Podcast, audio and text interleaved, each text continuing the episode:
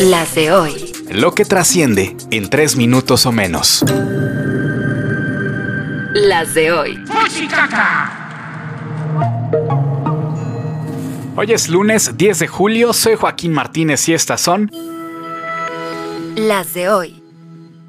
Agridulce fin de semana para los mexicanos en el deporte. Por un lado, pese a las polémicas con la CONADE, la delegación mexicana logró su mejor participación en unos Juegos Centroamericanos, no solo arrasando en el medallero con 354, sino batiendo un nuevo récord en metales dorados con 145. Por otra parte, la selección mexicana logró avanzar en la Copa Oro venciendo 2-0 a Costa Rica. Hasta ahí, todo bien. Lo triste estuvo en la UFC, donde a pesar de dar una gran pelea, el mexicano Brandon Moreno perdió su título de peso mosca en decisión dividida contra el brasileño Alexandre Pantoja. Y en otra categoría, Jair Pantera Rodríguez fue derrotado en el tercer round por el australiano Alex Volkanovski, quien retuvo su cinturón de peso pluma. Checo Pérez tuvo otra remontada en el GP de Inglaterra, pero no tan heroica como la última vez, que hasta el podio subió. Ayer solo logró pasar del lugar 15 al 6. Y para no variar, Max Verstappen ganó la carrera.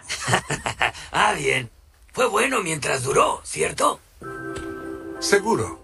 Fue bueno mientras duró. Las de hoy.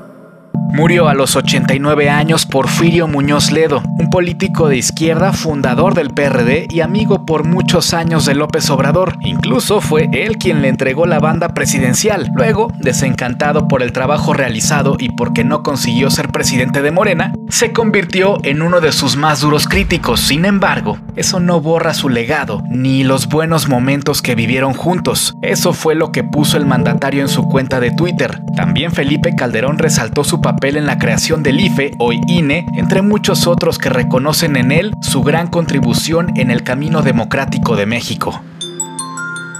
Las de hoy.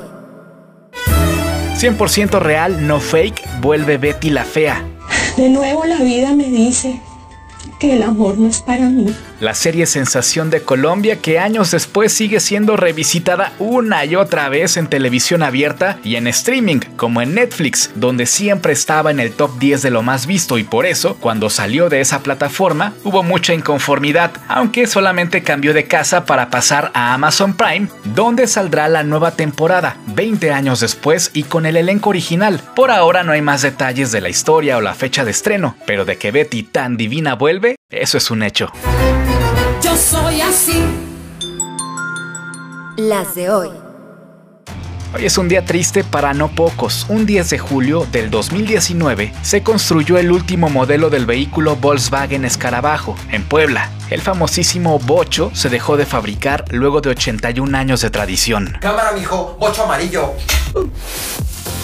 Con la producción de Alejandro Gómez y guion de Joaquín Martínez, estas fueron Las de hoy. Síguenos en redes sociales.